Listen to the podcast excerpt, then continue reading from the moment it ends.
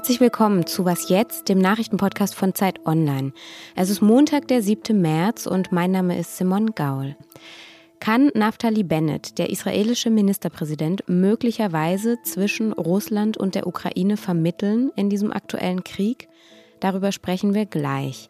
Außerdem geht es um die Frage, wie die menschliche Psyche eigentlich so schlimme Erlebnisse wie einen Krieg verarbeiten kann und wie wir hier den geflüchteten Menschen, die jetzt zu uns kommen, helfen können. Zuerst aber nochmal die aktuellen Entwicklungen in unseren Nachrichten. Vertreter der Ukraine werden heute vor dem Internationalen Gerichtshof in Den Haag gegen Russland aussagen. Das ist das höchste UN-Gericht. Die Ukraine hatte Russland auf Grundlage der Völkermordkonvention von 1948 verklagt, denn sie wirft dem Nachbarland vor, einen Völkermord zu planen. Die Ukraine fordert Maßnahmen, um die Kämpfe zu stoppen. Außerdem ist heute Equal Pay Day und der soll darauf hinweisen, dass Männer und Frauen noch immer unterschiedlich viel verdienen. In Deutschland liegt der Lohnunterschied bei 18 Prozent und damit über dem EU-Durchschnitt von 14 Prozent. Am deutlichsten ist der Unterschied in Ostdeutschland. Dort können Frauen durch ihr geringes Einkommen in ihrem Leben 450.000 Euro, also fast eine halbe Million, weniger Vermögen aufbauen als Männer. Und in Frankreich wird heute die offizielle Liste der Kandidatinnen und Kandidaten für die Präsidentschaftswahl am 10. April verkündet. Amtsinhaber, der französische Präsident Emmanuel Macron, hatte vergangene Woche ja bereits seine Kandidatur angekündigt. In den Umfragen liegt er zurzeit auch vorn. Redaktionsschluss für diesen Podcast ist 5 Uhr.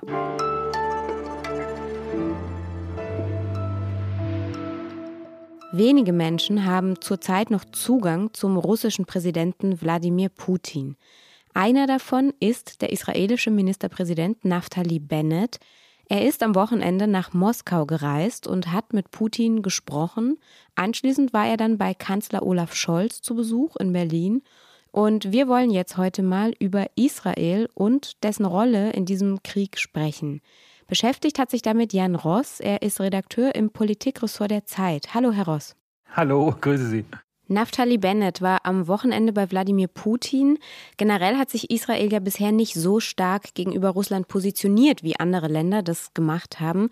Es hat ja auch zum Beispiel die Sanktionen nicht übernommen. Wieso denn eigentlich nicht? Und was haben Israel und Russland denn für eine Beziehung? Das hängt mit der Situation äh, im Nahen Osten zusammen. Ähm, der israelische Außenminister Yair Lapid hat neulich mal den schönen Satz gesagt, die Grenze Israels zu Syrien ist eigentlich eine Grenze zu Russland. Und was er damit meint, ist, äh, dass die Russen nach wie vor, nach dem Ende des syrischen Bürgerkriegs, bei dem sie eine entscheidende Rolle gespielt haben, sie haben da ja im Grunde genommen äh, Bashar Assad zurück an die Macht gebombt, seit dem Ende des ähm, syrischen Bürgerkriegs ähm, sind die Russen in Syrien stark präsent geblieben. Sie haben da einen Luftwaffenstützpunkt und einen Marinestützpunkt. Und für die Israelis hat das Folgen. Die israelische Luftwaffe nämlich äh, führt Operationen in Syrien durch, um dort Milizen, iranische Milizen oder vom Iran unterstützte Milizen äh, anzugreifen, die Israel vom Norden her bedrohen. Und dafür muss man sich mit den Russen koordinieren, die da eben sitzen. Das heißt, es gibt eine wenn man so will, strategische Abhängigkeit und, und Notwendigkeit, sich mit Russland abzustimmen. Und das ist eine Situation, die die israelische Lage eigentlich von der aller anderen Länder unterscheidet und die dazu führt, dass sie besonders vorsichtig darin sind, Moskau zu verärgern. Und das ist der Grund für die Zurückhaltung oder der wesentliche Grund, der Hauptgrund für die Zurückhaltung, die man in den letzten Tagen gesehen hat. Und wenn wir auf die andere Seite schauen, was hat Israel zur Ukraine für eine Beziehung? Also die Beziehung, ich glaube, eine der Sachen, die man dabei berücksichtigen muss oder an die man sich erinnern muss, ist, äh, vor dem Holocaust war die Ukraine, oder das, was heute die Ukraine ist, einer der Hauptorte jüdischen Lebens äh, in Europa.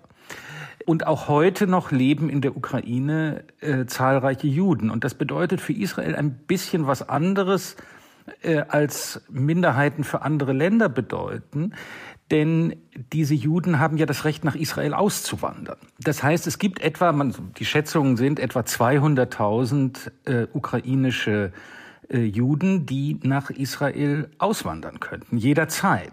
Das heißt, eine kriegerische Auseinandersetzung, irgendetwas, äh, was das Land äh, durcheinanderwirbelt und was Angst verbreitet, ähm, hat sofort potenzielle Rückwirkungen äh, auf Israel. Das Gleiche gilt übrigens auch für Russland. Es gibt immer noch sehr, sehr viele äh, Juden in Russland, die auch ähm, nach Israel auswandern könnten. Viele sind ja beim Ende der Sowjetunion aus den postsowjetischen Ländern nach Israel ausgewandert. Das heißt, es gibt eine engere Verbindung in die gesamte Region ähm, als für andere Länder. Und das ist ein Grund, sich zu interessieren. Auch einer der Gründe dafür, warum es tatsächlich Gesprächsfäden zwischen der israelischen Regierung und sowohl der russischen als auch der ukrainischen Seite gibt. Aber wiederum eben auch ein Grund dafür, warum man besonders vorsichtig ist und kein Porzellan zerbrechen will. Diese Gesprächsfäden, die Sie da gerade angesprochen haben, sind die nicht vielleicht sogar tatsächlich ein guter Ausgangspunkt für eine Vermittlerrolle? Also könnte Israel da jetzt möglicherweise tatsächlich was in Gang bringen? Also ich glaube, die sind selber, ähm, sagen wir mal, skeptisch und versuchen nicht allzu große Hoffnungen zu erwecken. Es gab eine Äußerung des israelischen Premierministers äh, Naftali Bennett vor Beginn äh, der Kabinettssitzung in Jerusalem. Und da hat er seine Ver Vermittlungsbemühungen begründet, aber gleichzeitig auch gesagt, ähm, die Chancen sind nicht sehr gut. Also das muss man realistisch betrachten. Ähm, die, das Interesse, das Putin hat, seinen Krieg äh, weiterzuführen und durchzuziehen, das ist sehr stark. Aber es ist eben so, dass Israel ein Land ist, ähnlich vielleicht ein bisschen wie die Türkei, die auch so eine Rolle spielen könnte, das tatsächlich in beide Richtungen ähm, gesprächsfähig und kein ganz reines Leichtgewicht ist. Denn ich meine, wir haben am Anfang unseres Gesprächs erwähnt, äh, die Israelis sind äh, auf die Russen angewiesen in Syrien. Das heißt aber natürlich auch umgekehrt, dass die Russen Israel als Nachbarn haben quasi, eine nicht ganz unbeachtliche militärische Macht mit einem gewissen Einfluss. Das heißt, es gibt auch ein Druckpotenzial, ein kleineres vielleicht, äh, in der Gegenrichtung. Und daher würde ich schon sagen, unter den, bei den insgesamt düsteren Nachrichten, die man in den letzten Tagen gehört hat, ist es eine der besseren. Danke, Jan Ross, für Ihre Einschätzung. Gerne geschehen.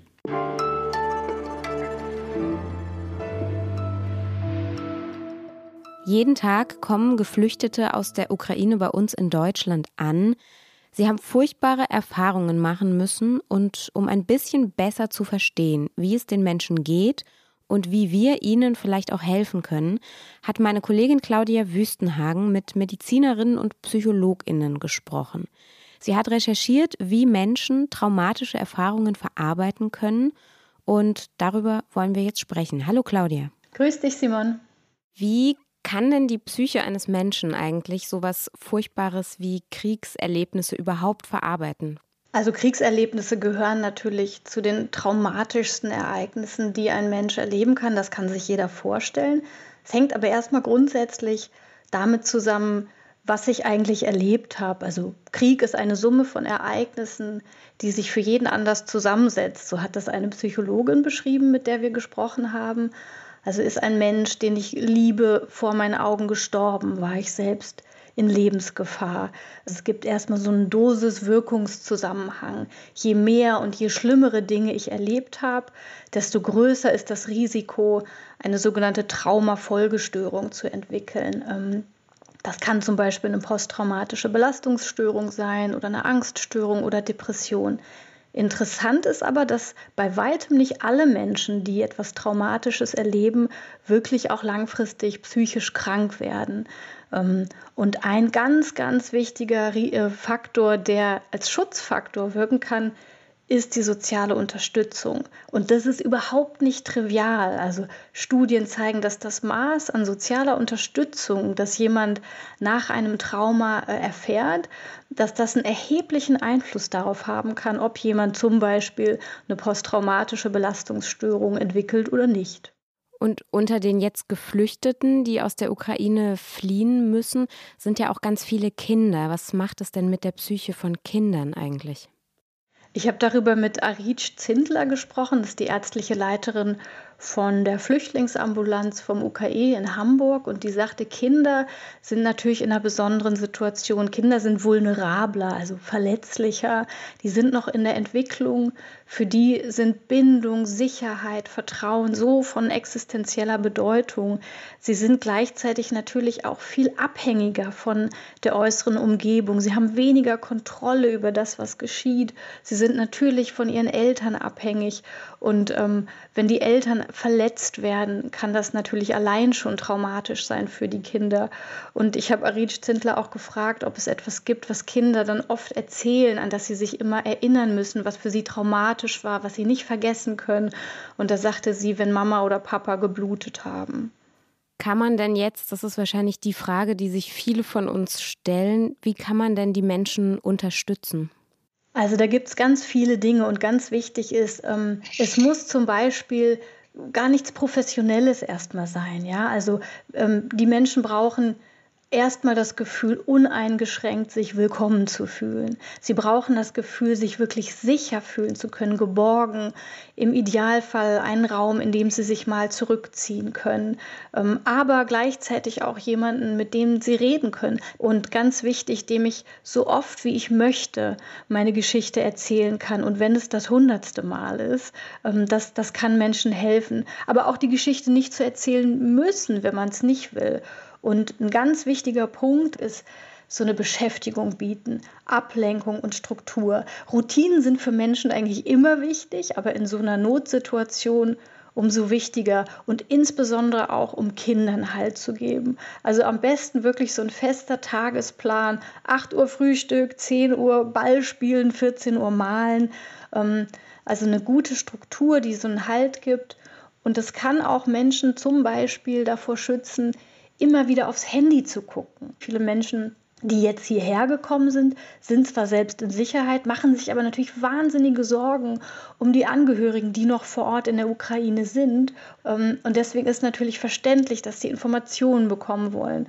Man weiß aus Studien, wenn Menschen selber zum Beispiel was Traumatisches wie Raketenangriffe erlebt haben und dann aber ständig so im Handy sich wieder Bilder, Filme davon anschauen, dass sie dann erst recht traumatisiert werden können. Also auch da wirklich mal Ablenkung, damit sie davon loskommen können.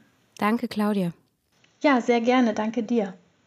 Damit sind wir am Ende dieser Was jetzt Sendung. Am Nachmittag um 17 Uhr hören Sie dann meinen Kollegen Janis Karmesin mit unserem Nachmittagsupdate.